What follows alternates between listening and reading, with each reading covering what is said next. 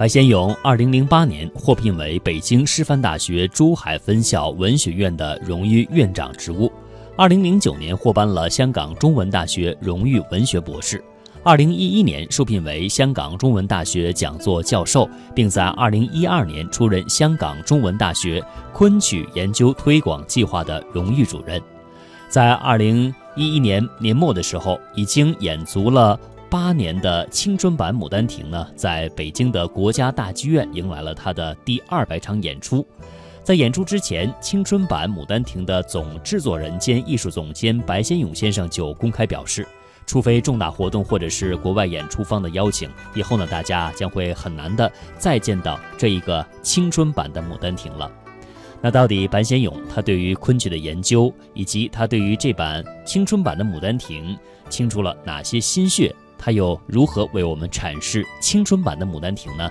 下面时间，请大家收听我们制作的专题《白先勇与牡丹亭》。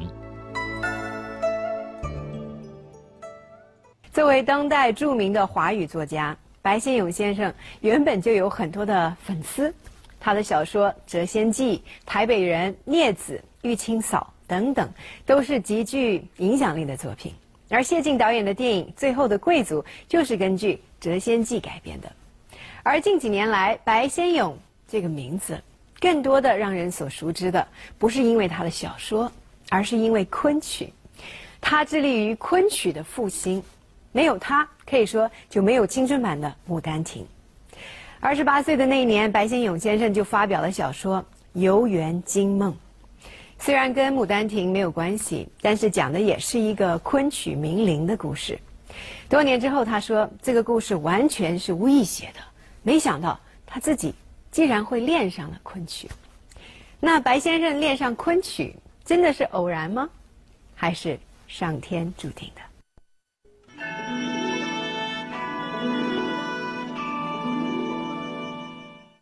我们苏州昆剧院的。牡丹亭的同仁们，大家好。二零一一年十二月七日，青春版《牡丹亭》在国家大剧院公演的前一天，已经是晚上八点多。刚刚结束当天最后一个采访的白先勇，风尘仆仆地赶到排练现场，做最后的动员。忙碌了一整天，已经年过七旬的白先生原本略显疲惫，但从拿起话筒的一刹那起，他俨然成了现场精力最充沛的两百场，两百场，我们要搞这个北京国家大剧院的歌剧厅，从来没演过歌曲的。这一站你们要跟我拼了命！第二百场演出《封箱之作》，白先勇退隐。所有这些都足以说明此次演出对于青春版《牡丹亭》的重要性。如此重要的一次演出，场地选在了国家大剧院，是巧合吗？不是巧合，我们很努力的今天这个国家，因为两百场，我觉得这个这个呃，青春牡丹亭它的阶段性的使命真的是完成了啊！我想这一次演出可能是。呃，最高规格的一次，这个最好的剧院，最好的设备。白先勇是从2002年开始筹备制作青春版《牡丹亭》的，不过他和《牡丹亭》的缘分却要从1946年说起。那是抗战胜利后的第二年，九岁的白先勇随家人来到上海。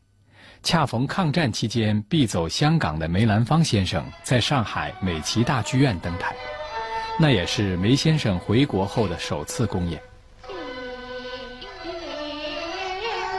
梅兰芳一向以演出京剧为主，由于种种原因，那次的戏码全是昆曲。四出戏，其中一出就是《游园惊梦》，年少的白先勇和家人一起看的。也正是游园惊梦。我记得梅兰芳那个那个那个衣服很漂亮的，那绣的那时候的衣服那种，呃，也是也是那个花，那时候的花比较花色比较多，比较繁复。白先勇在许多场合和文章中都提到过自己和昆曲的第一次亲密接触。我一句也听不懂，只知道跟着家人去看梅兰芳。梅兰芳翩翩的舞姿，却深深地印在我的脑海里。皂罗袍那一段婉丽妩媚、一唱三叹的曲调，深深印在我的记忆中，以致许多年后。一听到这段音乐的笙箫管笛悠然扬起，就不禁怦然心动。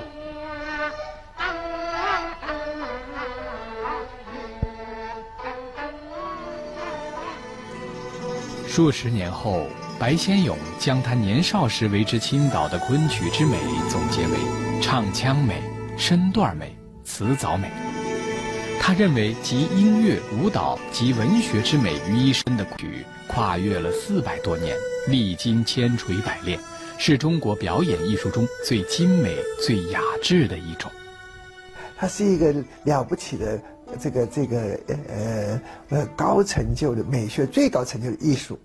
我觉得它不会亚于我们宋朝的瓷器，那汝窑瓷啊，还有我们那个南宋那些那些那些山水画。初中时，白先勇读《红楼梦》，第二十三回。黛玉路过梨香院，偶听个戏班的女孩子在演习《牡丹亭》中的皂罗袍一段。黛玉从起初的只管往前走，到止住步侧耳细听，继而点头自叹，心动神摇，最终是如醉如痴，站立不住。读至此处，少年白先勇甚是好奇，一段戏文，怎么就把黛玉搞成了这个样子？于是就去找了《牡丹亭》来看。我看他的时候，也是有点那个一惊的那种感觉。开始的时候啊。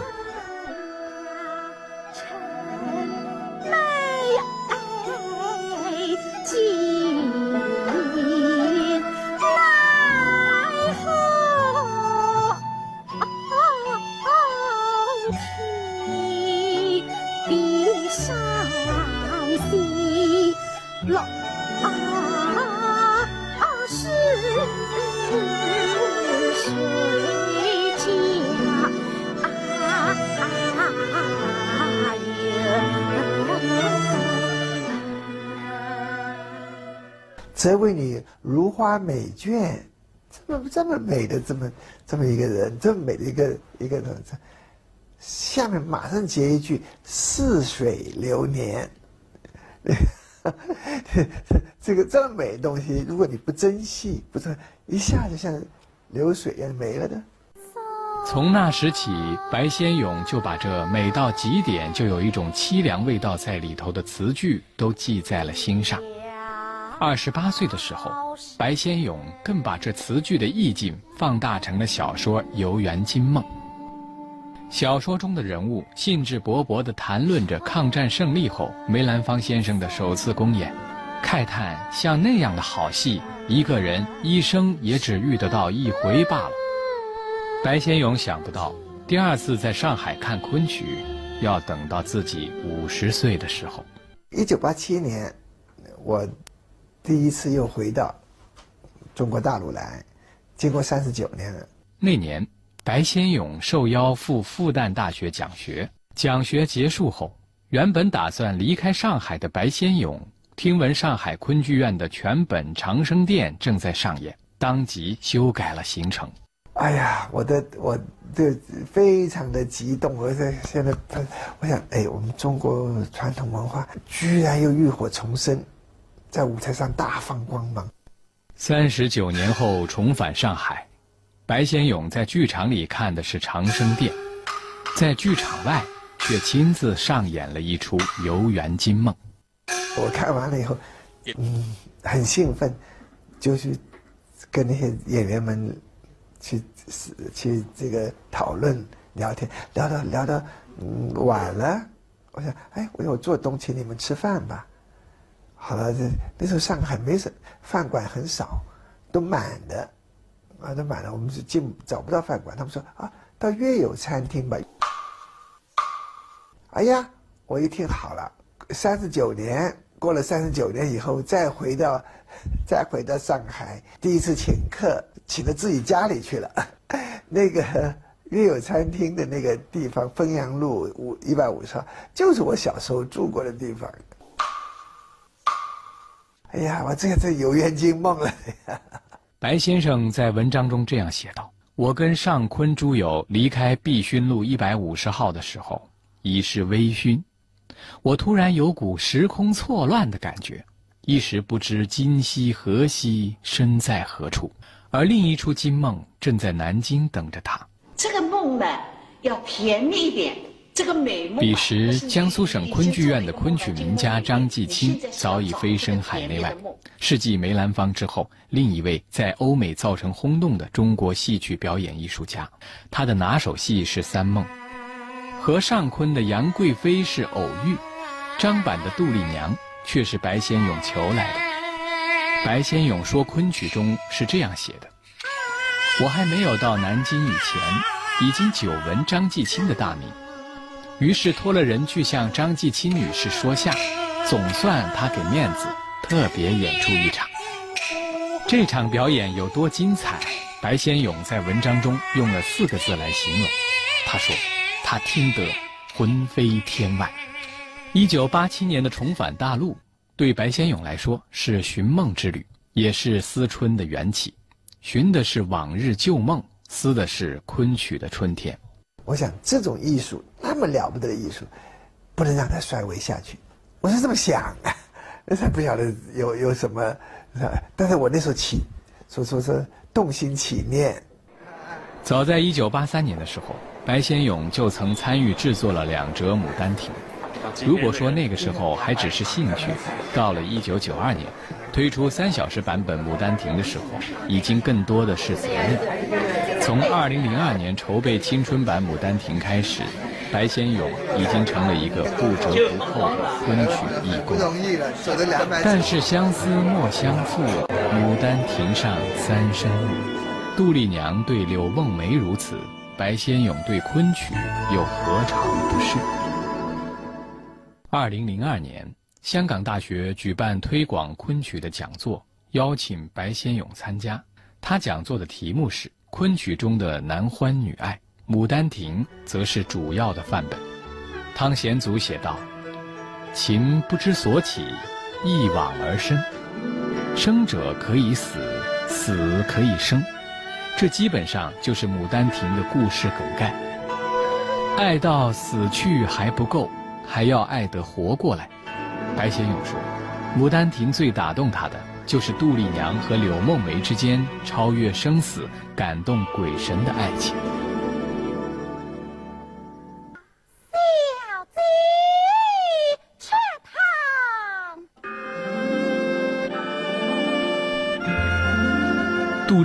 是江西南安太守杜宝之女，父亲刻板守旧，管教颇为严厉。丽娘正直韶华。却久困闺房，自感苦闷。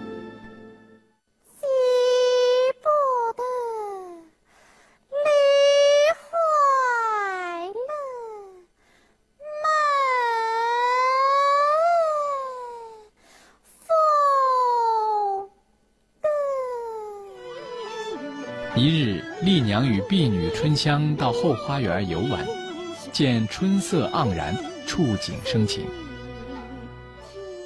游玩归来后，感怀身世的杜丽娘在失落中朦胧入睡。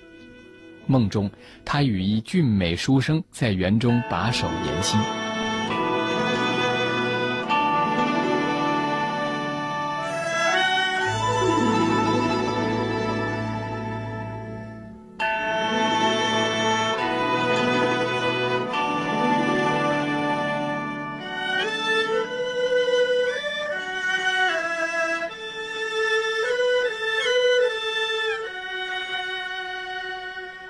醒来后，丽娘对梦中人念念不忘，于是前往花园寻梦。寻梦不得，顿感满园春色也不复存在。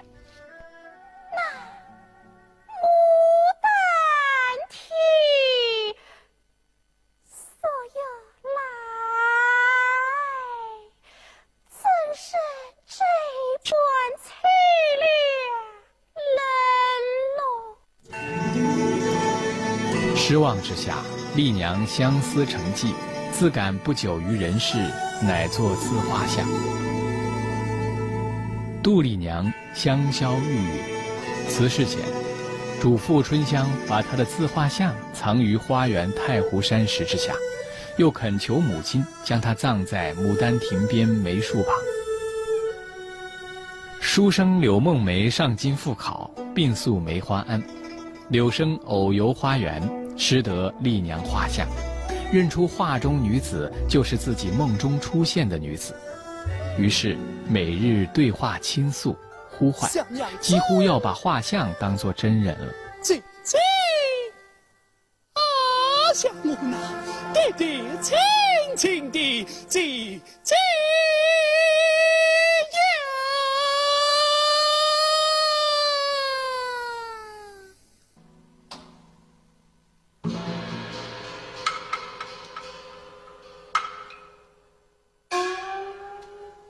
外敲竹之声，不知是风是神。是谁？丽娘阳寿未尽，魂魄返回故居，见梦中人对着自己的画像呼唤，于是叩门相见，两人结为人鬼夫妻。柳梦梅挖坟开棺，使丽娘还魂。然后进京赴考，高中状元。但无论是还魂的丽娘，还是高中的柳梦梅，都不被丽娘之父杜宝所接受。梦中情和人鬼情在经受住现实的考验后，回归人间，终成为传奇。明代话本《杜丽娘暮色还魂》，为《牡丹亭》成为爱情传奇提供了故事框架。昆曲则让这传奇的爱情。更细腻、更浪漫、更美。明朝中叶后期，一些知识分子开始提出不同意见，尊重人性发展，主张个性自由。汤显祖便是其中之一。而他对人性的尊重，在《牡丹亭》中就表现为对情的重视。值得一提的是，《牡丹亭》中对情的渴望，总是暗含在对春的迷恋中。难道汤显祖也怕家法吗？这是他迫于现实压力的隐晦之说吗？我想他这他认为说，那是情不知所起，一往而生。那个那个情字，情字还超乎爱情，有点形而上的那个意义了。他可能是一切的生命的原动力。他看法就像个春天来了，万物回回生啊，他有有有那么大的一个力量。